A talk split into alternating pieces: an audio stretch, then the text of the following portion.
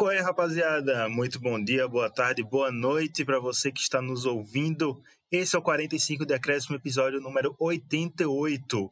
Eu sou Hector Souza, estou aqui mais uma vez substituindo o Dudu. Ele saiu de campo hoje por alguns motivos pessoais. Estou aqui fazendo essa substituição, mas comigo ainda tem aqui aquele pessoal de sempre.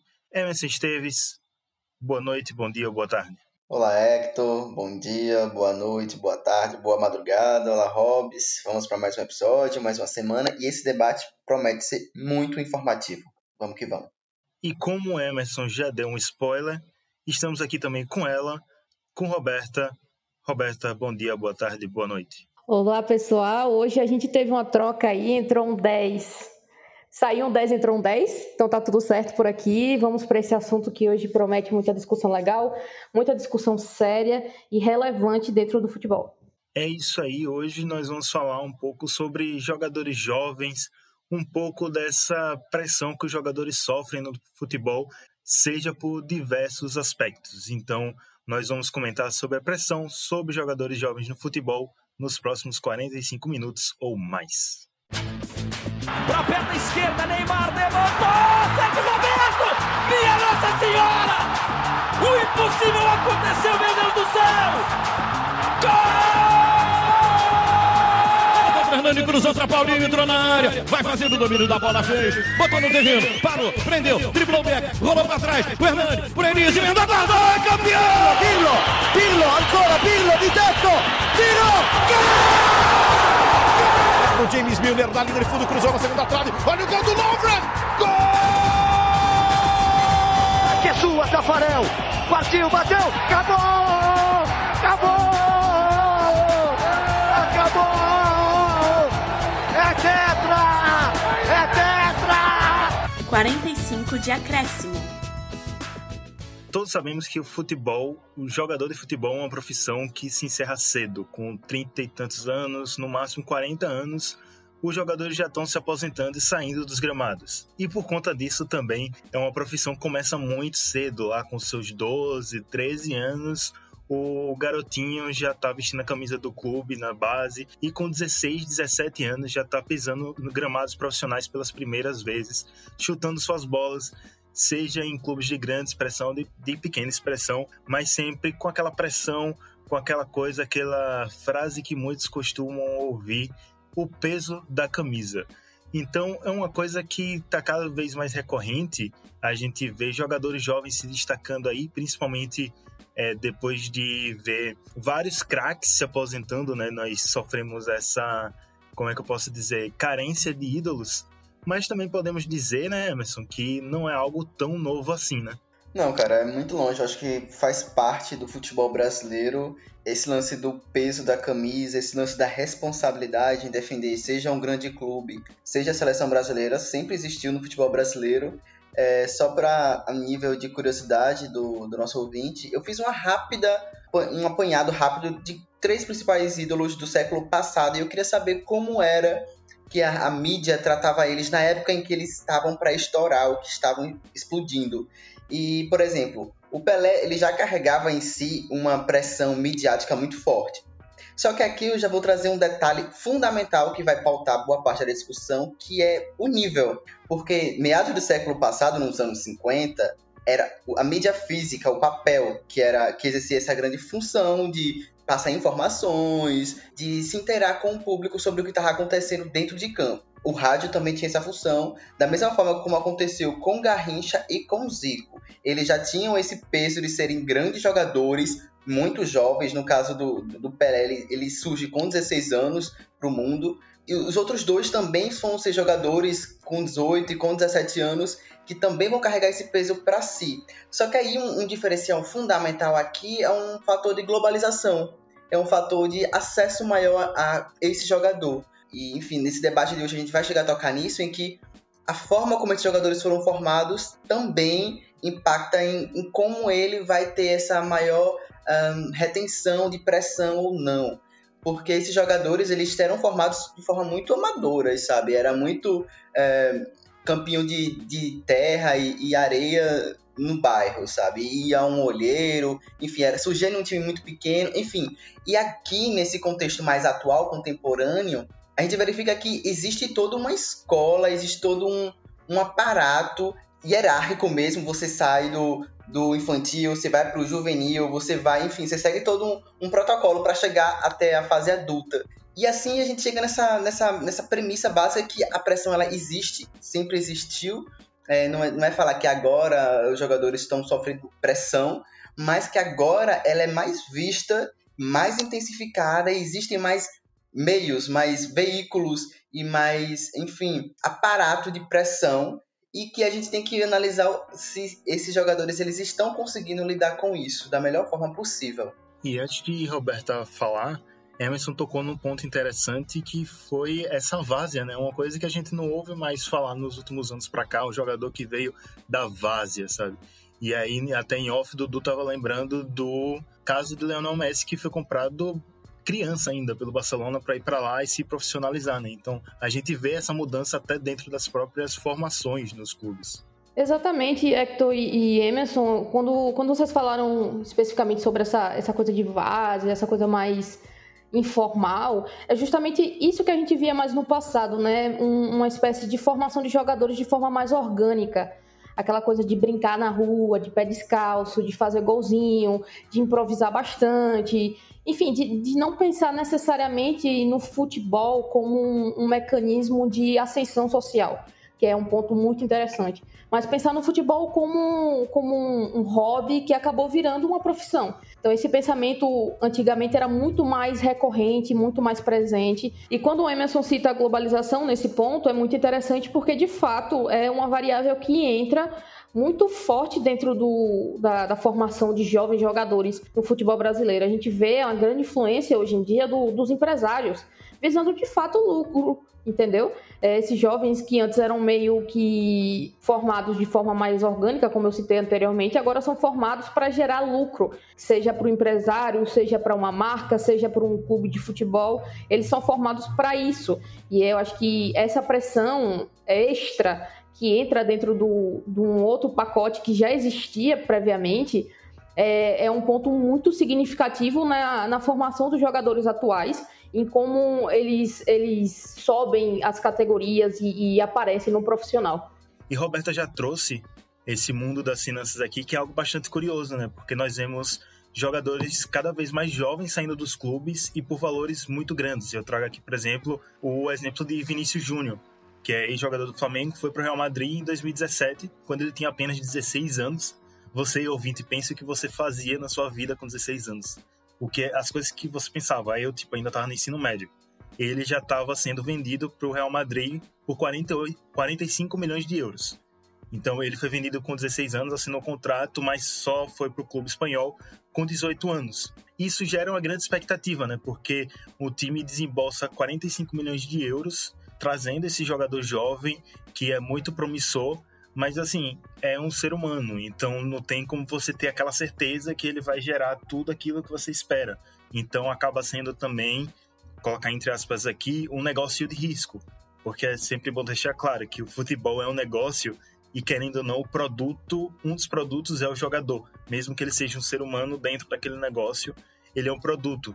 Então acaba criando também essa expectativa, essa expectativa muito grande, né? De você contrata um jogador muito jovem, de 16, 17, 18 anos, para ir para o clube muito grande, que é o Real Madrid. Em 2017, ele estava acabando aí, vamos dizer assim, sua fase de ouro, né? Eu acho que foi a temporada, foi uma temporada depois que Cristiano Ronaldo saiu. Mas existe aí essa expectativa muito grande de jogadores jovens que às vezes não estão preparados, não estão amadurecidos o suficiente para viver com isso, né? Com certeza, Hector. Eu acho que aqui tem, um, tem, tem alguns pontos bem interessantes. É, o primeiro deles é justamente da presença dos pais dentro desse contexto inteiro, sabe? O acompanhamento dos pais, o apoio que eles dão aos filhos dentro dessa situação, dentro dessas mudanças, porque é muito, muito diferente. Imagina você sair muito jovem daqui do Brasil para um país como a Espanha, para um clube como o Real Madrid, recebendo um peso nas costas de ser uma das apostas do, do futebol madrinheiro para os próximos anos. Então, de fato, existe esse, esse precisa existir esse apoio familiar para que o, o, jovem consiga aguentar a pressão. Outra coisa muito interessante, no caso do Vini Júnior que vocês estão falando aí, é aquela história da fábrica de Neguebas, né? O Flamengo tem todo um histórico de formação de jogadores que não dão tão certo assim, que tentam subir ao profissional e não dão tão certo assim. Negueba é um deles, Adrian é um outro nome é, significativo nesse cenário. E num cenário recente, próximo ao que foi Vini Júnior. Então ele carrega um pouco disso daí também. Mas eu acredito que tudo isso é, uma, é, é, é, feito de forma muito injusta, porque dentro do que a gente tem no futebol brasileiro, se a gente já para para pensar que os clubes profissionais, clubes grandes têm dificuldade de implementar é, tática, implementar estilo de jogo, se tem dificuldade até mesmo de, de controlar a parte física dos atletas. Imagine aqueles caras que, que lidam diretamente com a base, que são muito menos é, bonificados nesse sentido e que tem uma, uma, responsabilidade gigantesca, porque esses caras, esses, esses jovens são as promessas, são os caras do futuro, são os caras que vão dar dinheiro ao clube. E um outro ponto também é porque é muito mais barato pro A gente fala aqui de, de, de é, recompensa financeira na compra desses jogadores, na expectativa de um retorno financeiro. Mas para esses clubes grandes é muito mais vantajoso eles investirem em jovens até 16 anos de idade, que têm cláusulas e, e valores muito menores, e ver e tentar desenvolvê-los para que eles deem certo do que eles esperarem que os clubes aqui do Brasil, no, no nosso caso, né, do que a gente está comentando aqui, preparem esses jogadores para depois comprarem, porque eles vão ser muito mais caros. Então eles confiam muito mais na estrutura deles para recepcionar esses garotos do que necessariamente o que a gente encontra aqui. E faz total sentido dentro de um contexto, como eu citei anteriormente, a gente não valoriza tanto as pessoas que estão por trás das nossas categorias de base. Então, de fato, o nosso preparo não é tão bom. A gente só conta com um, um, número muito grande, um volume muito grande de jogadores. E, evidentemente, dentro de um número muito grande de jogadores, a gente vai encontrar ótimos jogadores. Mas se a gente tivesse, com certeza, se a gente tivesse um sistema muito mais bem organizado de como preparar esses jovens futebolistas aí, a gente conseguiria ainda mais joias e ainda mais é, futuro é, dentro do esporte, com certeza. É, ela falou do, do, volume que é produzido, né, dessa, desses jogadores jovens, enfim, a quantidade tentando justificar, assim, a qualidade. É, tem um estudo que saiu recentemente pela Grupo de Estudos e Pesquisas em Futebol e Futsal, e aqui a gente vai pegar a principal competição de base, que é a Copinha, a Copa São Paulo, e que nesse estudo, é, essa, essa, esse grupo é, analisou as 173 equipes que disputaram edições entre 2008 e 2012, e eles verificaram que 38% desses times disputaram apenas uma única edição da Copa São Paulo de Futebol Júnior, ou seja, não foi um projeto de continuidade, de, de, de potência na, nos jogadores de base. Normalmente, um dos apontamentos que essa pesquisa trouxe é que servia, na verdade, para que empresários colocassem sua marca, expusessem o seu patrocínio ou então seu nome para o Brasil, né? Usando a copinha como um palco. Eu acho que isso é uma forma da gente conseguir vislumbrar como é o cenário ainda inóspito, assim, de a gente falar em categorias de base, para a gente falar em, em produção. Em relação à parte financeira, Cara, tem uma coisa que eu quero destacar bastante. É, não sei se vocês lembram, mas a contratação de Neymar no Barcelona, quando ele saiu do Santos e foi para Barcelona, foi uma contratação que se arrastou por, por alguns anos, né? Vocês lembram? O Neymar consegue ganhar Libertadores, disputa, enfim, é, brasileiro, é, é, consecutivamente eleito o melhor jogador sul-americano é, por várias vezes. Enfim, não foi a contratação que Neymar surgiu, explodiu dois anos, tá no, tá no Barcelona, ou até menos. Não foi dessa forma. E uma tendência que agora o, o mercado se apresenta é que cada vez mais as grandes ligas, as principais ligas, as cinco principais ligas europeias, eles preferem apostar em jogadores verdes, entre aspas, mas que tem um potencial. Roberto trouxe um ponto fundamental de repasse futuro, em que vai ter um lucro futuro. Então, é um projeto de médio a longo prazo. E eles não querem mais esse processo de incubação, por exemplo, de, de estrelas, para que elas esperem é, crescer junto com o clube. Não, eles querem um jogador cru, sabe? Verde. E que é uma forma também de sair na frente dos adversários, né? Eu acho que uma tendência que surgiu no Real Madrid, no Barcelona dos cinco anos para cá, é que eles não querem perder jogadores para o seu maior rival, então eles vão apostar é, cegamente em contratar esses jogadores, mesmo que depois seja uma contratação que não surta um efeito, acabe emprestado para um outro clube menor da Espanha. Enfim, e para embasar essa, essa discussão aqui desses jogadores jovens, mais verdes, estarem sendo mais utilizados, estarem sendo mais caçados, tem um estudo da 21, 21 Club que ele fez um mapeamento de contratações de valores pagos de 2012, 2015, 2016 e 2019. E eles notaram que nas cinco principais ligas, as transferências de jogadores com menos de 21 anos subiu em 70%. 70%. Transferências de jogadores entre 25 e 28 anos, naquela idade já de um amadurecimento maior, uma idade de pico, subiu apenas 45%. Então, quase o dobro é, de jogadores abaixo de 21 anos estão sendo comercialmente vendidos e estão entrando em transações comerciais. Então, como a gente está falando aqui, é é uma tendência de mercado, é uma tendência não apenas de mercado, mas de produção financeira e de mão de obra mesmo, que a gente vai ter que lidar e que a gente vai ter que, enfim, entrar em discussões mais profundas, como a gente está fazendo aqui hoje. Um outro ponto, complementando ao que Emerson citou aí, muito do que os clubes brasileiros, mais recentemente, têm feito para tentar segurar esses jogadores, né?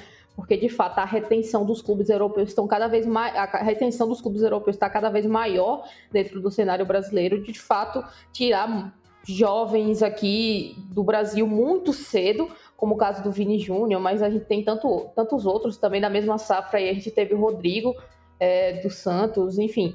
É, a gente vê todo um, toda essa geração sendo puxada muito cedo para a Europa. E o que os clubes brasileiros têm feito é basicamente se apoiar em questões jurídicas, em, contrato, em contratos, em cláusulas, em mecanismos que segurem os jogadores um pouco mais, né, para de fato eles conseguirem render dentro do clube em que eles foram formados e dar um, uma resposta, como o caso do Neymar, né? O Neymar foi realmente segurado, assim, o, o Santos é, usou unhas e dentes é, para ter Neymar no, no, elenco e liberou ele só quando não deu mais, quando, quando de fato a, a questão a força do Barcelona é, preponderou dentro da situação. Mas é, é, isso que a gente tem. A gente tem garotos saindo muito cedo daqui, sendo capturados muito cedo, vamos dizer assim, capturados mesmo, é, por esses grandes clubes, para serem amadurecidos, como bem Emerson citou, e vivendo de esperanças, vivendo de, de da, do compromisso é, da, da, expectativa de, ter, de, de, se desenvolver, de ter uma oportunidade, de poder crescer, quando a gente sabe que muito desse processo aí é tão duro que às vezes o cara se frustra, o cara desiste, o cara não rende como deveria. A gente tem alguns casos recentes aí de jogadores que voltaram para o Brasil. No Flamengo temos pelo menos três ou quatro, é, mas a gente também pode citar de outros times. Então, isso acontece muito também por, por essa mecânica cruel que, que foi imposta dentro do, do mercado de transferências e de como funciona a, a formação da, da categoria de base dentro do futebol mundial, não só brasileiro, mas mundial. É, e, Roberta, você falou do Rodrigo, do Vinícius Júnior, o próprio Renier, ambos estão na lista do top 10 de jogadores avaliados mais caros do Transfer Market. E um, um, detalhe fundamental que a gente já até pincelou, um jogador, um jogador é, menor de idade, ele não pode assinar um contrato oficial, um contrato profissional, né?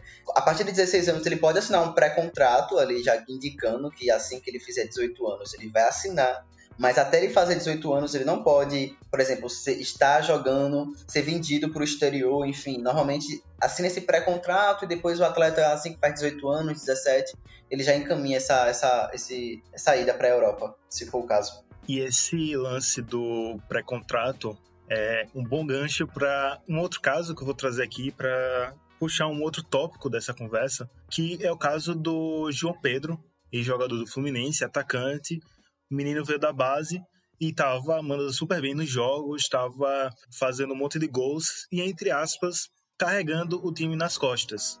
Mas ele já estava vendido para o exterior, só esperando completar 18 anos para poder pegar suas malas e viajar. E nenhum desses processos dele tá é, sendo o artilheiro do time. E com na época o Fluminense estava com a carência de um atacante, de um número 9 lá. E a torcida estava achando nesse, nesse garoto de apenas 16, 17 anos essa, essa figura que eles tanto queriam para substituir ainda a carência de Fred, só para fazer essa comparação aqui, sabe? Porque Fred, 36 anos, uma super carreira aí, e um garoto de 16 anos começando agora, os torcedores acabaram colocando a mesma pressão em cima deles, tendo um jogo que ele não jogou bem, por questões de não jogar mesmo. Alguns jogadores, todo jogador tem seu dia ruim. Perdeu alguns gols por vacilo e saiu muito vaiado como se ele tivesse que carregar realmente o time nas costas. Então, a gente vê isso muito presente, né, Emerson, na torcida, de colocar suas, suas expectativas muito grandes em cima de jogadores e acaba fazendo isso também jogadores muito novos, porque eles acabam chamando muita atenção, porque, voltando mais uma vez pro, pro Fluminense, você pega um Ganso, o Ganso já é um cara que já teve seus vacilos na vida, a torcida já sabe o que esperar dele, quando ele joga bem, quando ele joga mal mas um garoto que está começando agora, faz três jogos muito bem seguidos, porque ele quer mostrar serviço, tá lá empolgado por subir para o time profissional, mas também essa empolgação acaba se perdendo, com a pressão acaba se perdendo e tem um jogo ruim, a torcida acaba tratando ele da mesma maneira que trataria um jogador já maior, com a cabeça, uma maturidade já formada. Então, a gente vê essa pressão muito grande e pode acabar prejudicando também na carreira desse jovem jogador, né? E você falou da torcida, eu acho que é uma minoria barulhenta, entendeu? É aquela torcida que boa parte da torcida normalmente elas acolhem muito bem jogadores que são da base, porque eles sabem que criar um jogador da base e que ele chegue no time profissional e, e renda bem é um processo complicado porque a gente sabe como é cuidar da base no Brasil, né? E, mas essa minoria bar barulhenta, ela incomoda e ela tem espaço, ela tem meios de acabar chegando no atleta que, enfim, tá numa fase de formação. A gente não pode esquecer esse detalhe, né? Esses jogadores eles estão em, em fase de formação psicológica, mental e tudo mais, são muito jovens, então. É porque agora não tem estádios lotados, não tem estádios cheios, mas quando existiam esses estádios cheios, e enfim, a vai acontecia e tudo mais, beleza, isso é do jogo. Mas quando a gente vai para as redes sociais, a gente já entra num outro mundo, até num submundo, se você for parar para analisar, em que o time perdeu, hum, vamos ver, quem é o culpado? Aí segura aqui, 16 anos, 17. Poxa, eu acho que foi ele. Ele não teve maturidade. Ele, a camisa pesou para ele, olha. Eu acho que a torcida minoria, a barulhenta, como eu falei, ela vai tentar encontrar culpados, né? Ela vai tentar encontrar esses, esses atletas em que ela vai conseguir depositar a culpa da derrota. Que isso também parte dessa noção de os jogadores não poderem errar, né? Eu acho que eles são tão, tão jovens e tão em fase de formação e de construção, porque uma coisa até que eu estava lendo é, é que o jogador em formação, ele não deixa de estar em formação assim que ele sobe para o time profissional, ele continua em formação. Você não pode falar que um garoto de 18 anos ele já está na sua forma mais completa e madura, profissionalmente falando, enfim. Não tem como. Eu vou te interromper rapidinho só para fazer aqui um, um, uma reflexão, para jogar uma provocação aqui para quem está nos ouvindo. É só você pensar e você, querido ouvinte, com 17, 18 anos, mesmo que você esteja, por exemplo, saindo do colégio, você está mudando de fase, sabe? Você está amadurecendo, mas você ainda não está pronto para a vida, por assim dizer.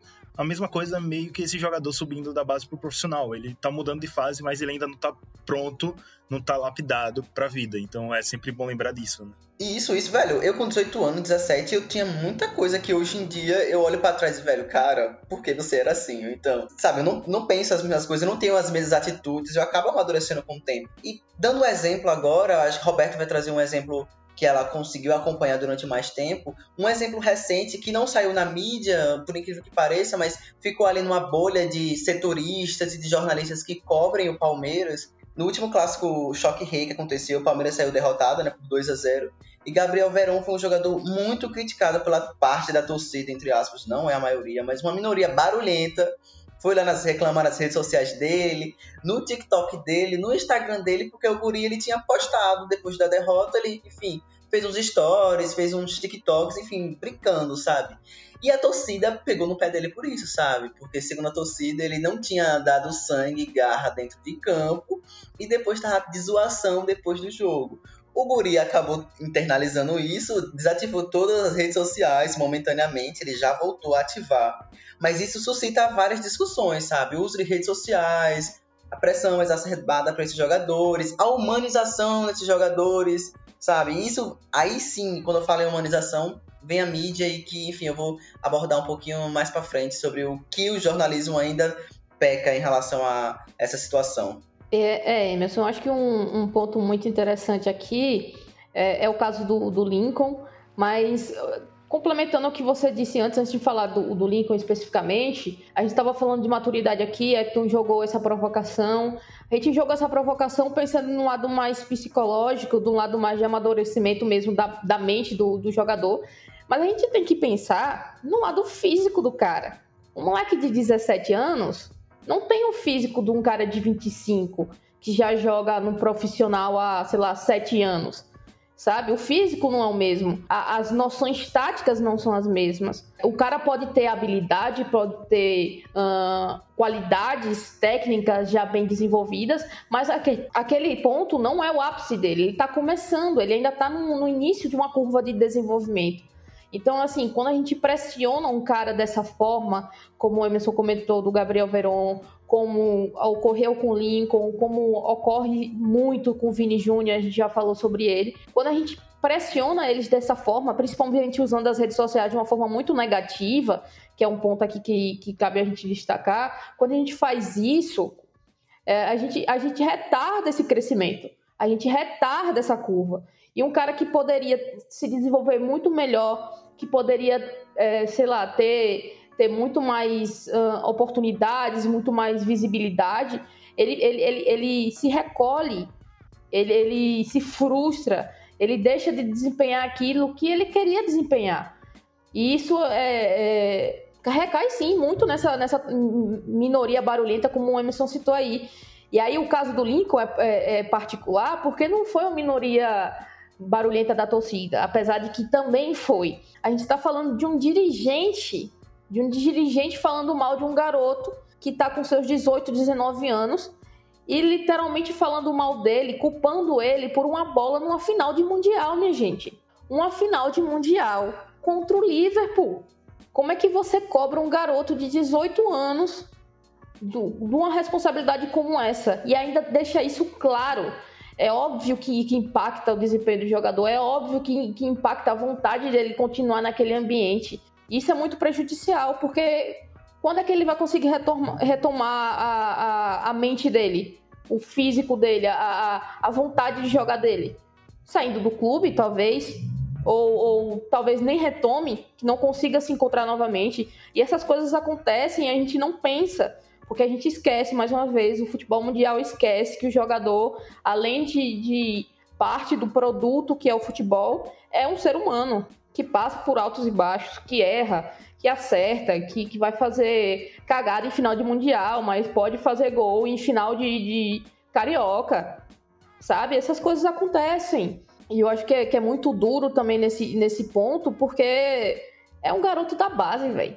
Sabe? É um cara que foi criado no clube em vez da gente de fato apoiar e não, não estou dizendo aqui que não é para haver críticas, que não é para falar a respeito do desempenho do jogador, porque isso é, é democracia no futebol, são, são discussões que a gente visualiza, mas, cara, destilar ódio em rede social, críticas descabidas de um cara que pode, como, como o Emerson falou, Gabriel Verão veio de jogos muito bons, teve contusão, voltou e aí, depois de um clássico, o moleque é responsabilizado.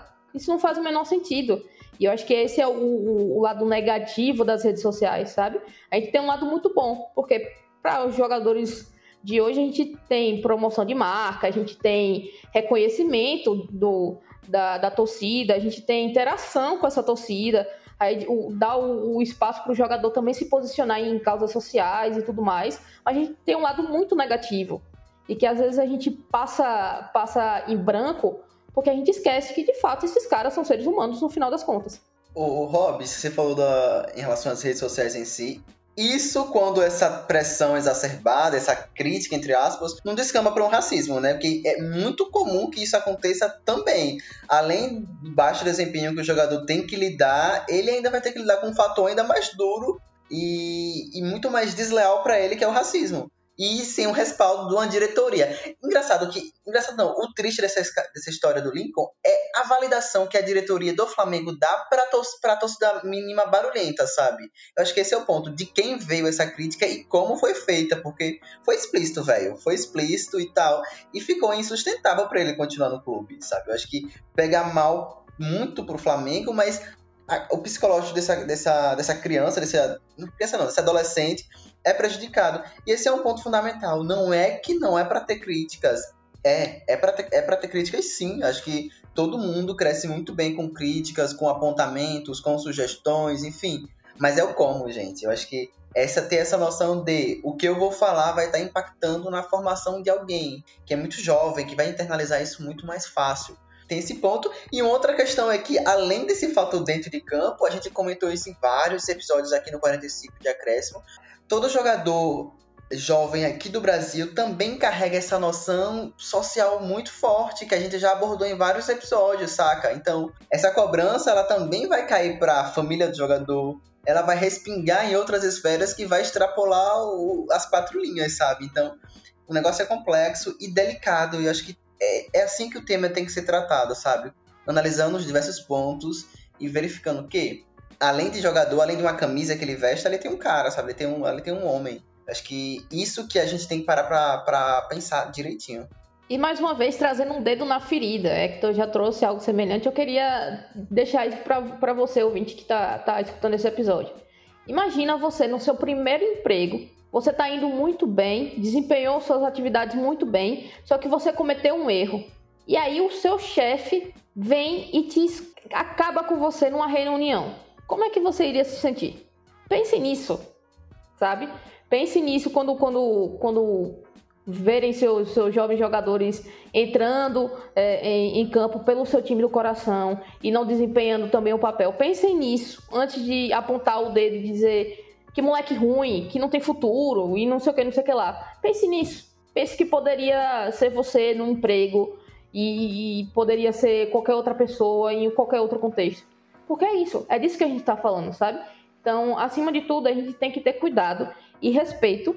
E isso também tem que, tem que partir não só da gente enquanto é, torcedor, mas aí um ponto muito relevante vai dar margem para próxima para o próximo tópico, a mídia. Também a mídia tem um papel muito, muito importante nisso daí e na propagação, tanto do, da valorização do jogador quanto dessas críticas descabidas, como a gente comentou anteriormente. Antes de passar de vez para essa parte da mídia, eu quero ressaltar um ponto que Emerson falou, que é dessa preocupação que esses jogadores têm, essa responsabilidade que eles têm, porque às vezes eles carregam também um estigma de é, melhorar socialmente a sua família, porque muitos desses jogadores, é, se vocês forem parar para ver, Emerson tocou no ponto do, do racismo que eles também enfrentam, a maioria dos jogadores que a gente citou aqui, que passaram por esses processos, são jogadores negros e se vocês forem ver, também são jogadores que vieram das periferias. E aí eu recomendo o episódio 39 do 45, Futebol como uma forma de ascensão social, que também é um ponto importante para entender um pouco de onde esses jogadores vêm e como esse processo também de maturidade passa por eles, porque é diferente um processo de maturidade de uma pessoa que vem da periferia e um processo de maturidade de uma pessoa que, é, que cresceu no bairro mais nobre. E aí, passando para mídia, eu puxo para Emerson de novo. E Emerson, vou deixar um gancho para você, que é uma coisa que me irrita bastante e que eu acho que influencia muito também em como vai se dar essa carreira dos jovens jogadores. E eu acho que isso também irrita você e a Roberta, que é sempre nasce uma comparação, nasce um jogador muito habilidoso e logo vem, ah, esse jogador é o novo Pelé, é o novo Ronaldo, é o novo Kaká, é o novo Ronaldinho Gaúcho. Sempre tem essa comparação. E aí o jogador já vem com uma pressão de ser um ótimo jogador, de ser um jogador de um clube grande, porque esses jogadores que a gente está falando aqui são de clubes de Série A, e ainda vem com o estigma de ser o novo craque, sabe? O novo camisa 10 da seleção brasileira. Como eu falei no início, a gente sofre de uma carência de ídolos que chegam e façam a diferença. Esse ídolo era para ser Neymar, mas por diversos fatores eu acho que isso acabou não acontecendo. Apesar dele ter uma qualidade técnica muito grande ele não é o ídolo que o Brasil queria, como foi Kaká, Ronaldinho Gaúcho, Ronaldo, Romário. Então, o que é que você pode falar aí dessa dessa influência da mídia nessa pressão que faz com os jogadores muito jovens. Velho, é só vocês pararem para pensar quantos novos Neymars surgiu depois que Neymar, enfim, se firmou no cenário mundial no futebol, sabe? E o quanto os jogadores eles carregaram para si essas responsabilidades, não de forma, enfim, é, consciente, eu acho que é muito da forma mais imagética, da forma mais, enfim, do que ele vê e do que ele ouve, aqui com o trabalho do jornalismo, de criar essas imagens, em criar esses, essas narrativas, porque são narrativas, né? Essa narrativa do comparar com o que veio antes é uma narrativa típica do jornalismo esportivo para criar personagens, né? Para criar um, um, um, laço histórico de quem veio antes, quem vai vir agora, será que vai ser maior? Será que não vai ser? Enfim, é algo que existe no jornalismo esportivo que eu não gosto, entendeu? Já vou deixar minha opinião. Eu entendo mais ou menos o porquê funciona dessa forma, porque é uma forma de construção narrativa mesmo que o jornalismo esportivo normalmente se utiliza para contar histórias o novo Neymar, o, novo Ronaldinho Gaúcho, o novo Pelé, enfim. Mas que para os jogadores internalizarem isso é algo muito danoso e nocivo. Cruel, até por dizer. Pronto, por dizer até cruel. Porque se, o, se for um jogador que ainda assim não internalize, cara, é muito difícil para você ter ouvido em todo canto que você chega que você pode ser o novo Neymar. Porque eu não posso ser só eu? Porque eu não posso ser o novo eu? Porque, enfim, isso não é o suficiente. É uma questão de como o jornalismo esportivo enxerga também essas situações de jogadores novos, porque tá um fator interessante que quando o jogador ele desponta, normalmente ele já é comparado com outros e às vezes até em posições diferentes, sabe? Hum, às vezes não tem nenhuma conexão, jogou no mesmo time, é, do, é da mesma cidade, enfim. É brasileiro, na verdade é esse, é brasileiro. Opa, vamos comparar. E sem fundamento, sabe? Mesmo que se tivesse, cara, vamos mais uma pergunta aqui você está no seu ambiente de trabalho e tem, você tem vários colegas e tal, e a todo momento outras pessoas, enfim, seus superiores te compara com uma pessoa que é um pouco mais velha, a todo momento, que você é que nem ela. Aí você para e pensa, tá, mas por que eu não posso querer seguir o meu próprio caminho? Eu te respeito, legal, mas isso eu não quero arrastar esse peso para mim, sabe? Você é você, eu sou eu, parceiro. Isso respinga muito no jornalismo esportivo. E aí um outro detalhe que só para finalizar já minha fala, eu acho que o lance da humanização do, no jornalismo esportivo ainda pouco existe, sabe? A gente ainda, eu me incluo agora enquanto imprensa, enquanto meio, enfim, a gente ainda foca no produto, como Roberta pincelou em vários momentos, em jogadores como produto, em futebol como um produto apenas, e não como um produto social, racial, enfim, intrínseco na sociedade brasileira, que aí sim ia envolver essas questões de base, essas questões de ascensão social, essas questões de psicologia esportiva, que às vezes a gente vê que a gente não peca, sabe? A gente peca e às vezes até prejudica. Então, acho que um ponto aqui, um encaminhamento que eu deixo, se você faz jornalismo, se, enfim, se faz mídia, produz conteúdo, tente rever essas questões em como você vai posicionar certos jogadores, até no uso de adjetivos, tem uns adjetivos muito pesados para direcionar alguns jogadores, entendeu? Que, enfim, é normal errar, é normal, ainda mais num ambiente como o futebol, que é muito passível do erro, mas o como tem, sempre tem que ser revisado. Eu sempre falo isso. O como as coisas são feitas não pode ser uma máxima, tem que ser revisado.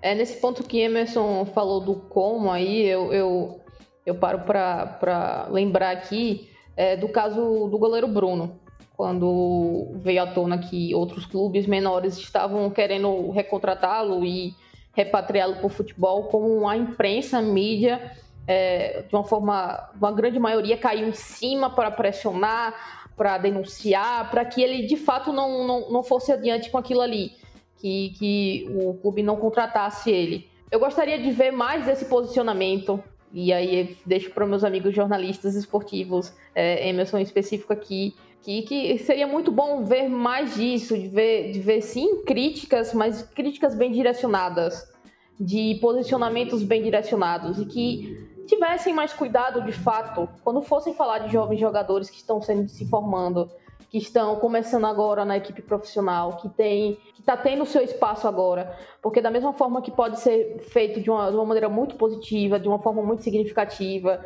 de elevar, talvez seja a intenção, elevar o, o, o status do jogador, por influência de empresários, de marcas e tudo mais, mas tem esse, outro, tem esse contraponto aí. Quando você compara, você pressiona o cara, sabe? Você submete ele a uma situação. É, talvez está tá comparando ele com um grande ídolo da vida dele. Imagina você ser comparado com seu grande ídolo com você quando você tem 17 anos de idade e está começando agora, sabe? É muita coisa para processar. E aí, um, um, além da mídia, em, em, de fato, em si, influenciando num, nessa, nessa pressão de jogadores e tudo mais, eu, eu vi uma, uma história recente muito interessante, que agora o videogame também influencia na hora de contratar jogadores, na hora de, de lidar com jogadores, e aí eu queria trazer essa notícia aqui do All Sports, que o, o presidente do Toulouse, o time francês da segunda divisão, é, decidiu que ele vai utilizar o jogo de videogame Futebol Manager para contratar jogadores, principalmente jogadores mais jovens, de base e tudo mais. Isso porque quem não conhece o jogo, que eu acho muito pouco provável que você, cara ouvinte, não conheça esse jogo, mas para quem não conhece o jogo, é, tem um banco extenso de dados sobre jogadores, tanto de atletas profissionais como amadores, como os jovens talentos, galera que está saindo da base. De fato, o jogo é muito completo nesse sentido. E agora tem até time de futebol é, utilizando desse mecanismo para se movimentar no mercado. Então, de fato, a gente está vivendo num contexto totalmente diferente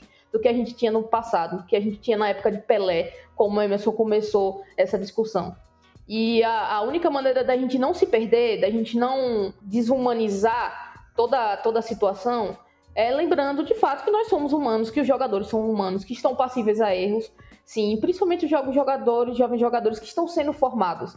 Então vamos com calma, certo? Vamos criticar, mas vamos criticar com consciência. Vamos ter mais paciência ao lidar com esses jogadores e não, não vamos deixar de, de lembrar que eles são formados no nosso clube do coração. Então, assim como nós, eles provavelmente também são torcedores. Eles também não gostam quando não tem um desempenho ideal. E trazendo uma curiosidade sobre o Futebol Manager que é, Roberta comentou, o Firmino, grande jogador aí, campeão mundial pelo Liverpool, nove da seleção brasileira, foi revelado, revelado não, né, descoberto pelo Futebol Manager. Lá em 2010, 2011, ele era apenas um jovem jogador do Figueirense com 18 anos, e aí um olheiro do Hoffenheim descobriu ele através do jogo, acabou contratando e aí o Hoffenheim lucrou horrores com a venda para o Liverpool e hoje o Liverpool tá aí com o seu grande artilheiro. Então não é uma coisa nova e acaba também esses olhares voltados para esses jogadores mais jovens, né? E aí, um último caso, uma última curiosidade que eu trago aqui é que há dois anos atrás a gente teve o segundo jogador mais jovem a ganhar uma Copa do Mundo, que foi Mbappé pela França, né? Que ele fez dois, um gol na final contra a Croácia. E mais jovem que ele, só o Pelé em 58, que tinha feito dois gols contra a Suécia em final de Copa do Mundo. Então a gente vive aí, eu acho, eu arrisco a dizer que a gente vive uma era desses olhares voltados para jogadores mais jovens, já que os medalhões é, estão se aposentando, né? Já que grandes jogadores muito renomados estão pondo fins às suas carreiras, como é, Robin, Snyder na Holanda, o Xavi, Iniesta no Barcelona, no, na Espanha. Então, é, eu acho que é um rumo aí que está se tomando, como Emerson e Roberto já citaram. A Europa está voltando seus olhares para jogadores mais jovens e a gente precisa se preocupar com o lado também mental e humanitário desses jogadores. Emerson e Roberta, querem comentar mais alguma coisa ou vamos fechar esse episódio? Me sinto contemplado é, por sua fala. Eu acho que a gente já trouxe um, um papo muito massa para quem quer entender um pouco mais desse outro lado, né? Porque acho que muitas informações que trouxe aqui, eu acho que a gente acabou agregando bastante para quem não conhecia, para quem queria saber. Então, mais informações, eu acho que tem muito material na internet, principalmente sobre psicologia esportiva, que é algo que a gente fala pouco, assim. Eu falo a gente sentido jornalismo esportivo e que agregaria bastante para você ouvinte.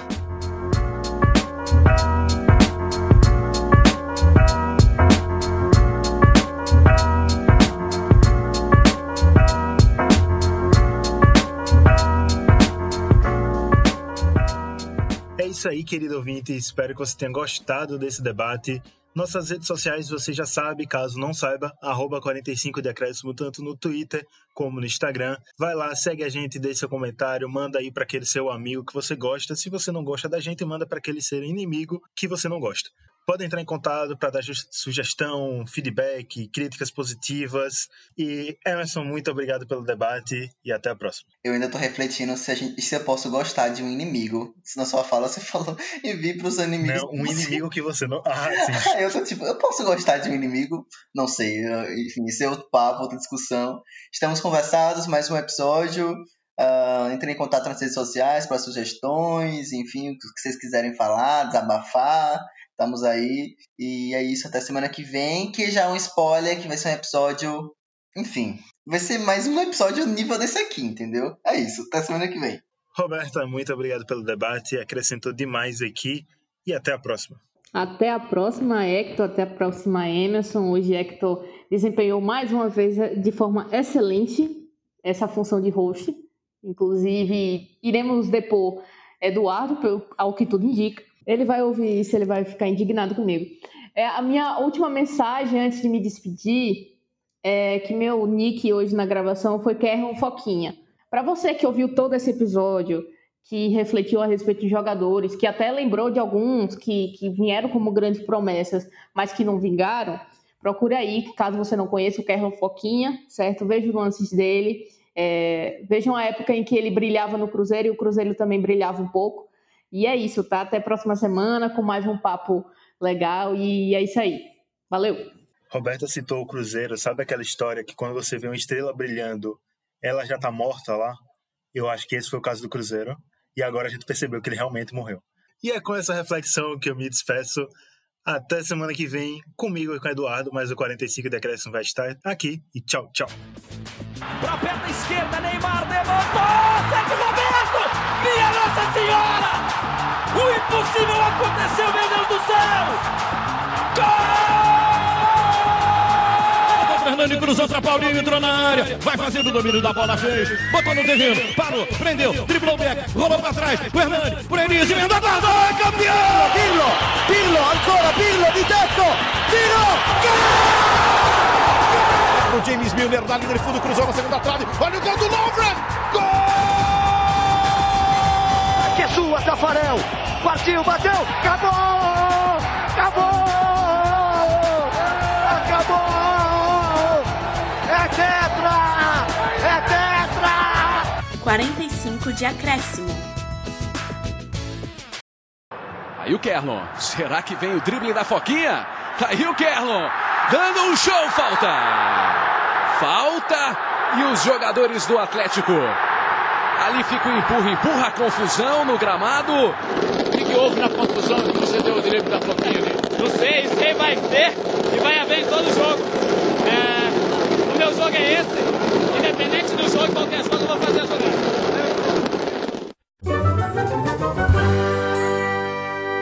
Esse podcast foi editado por Hector Souza.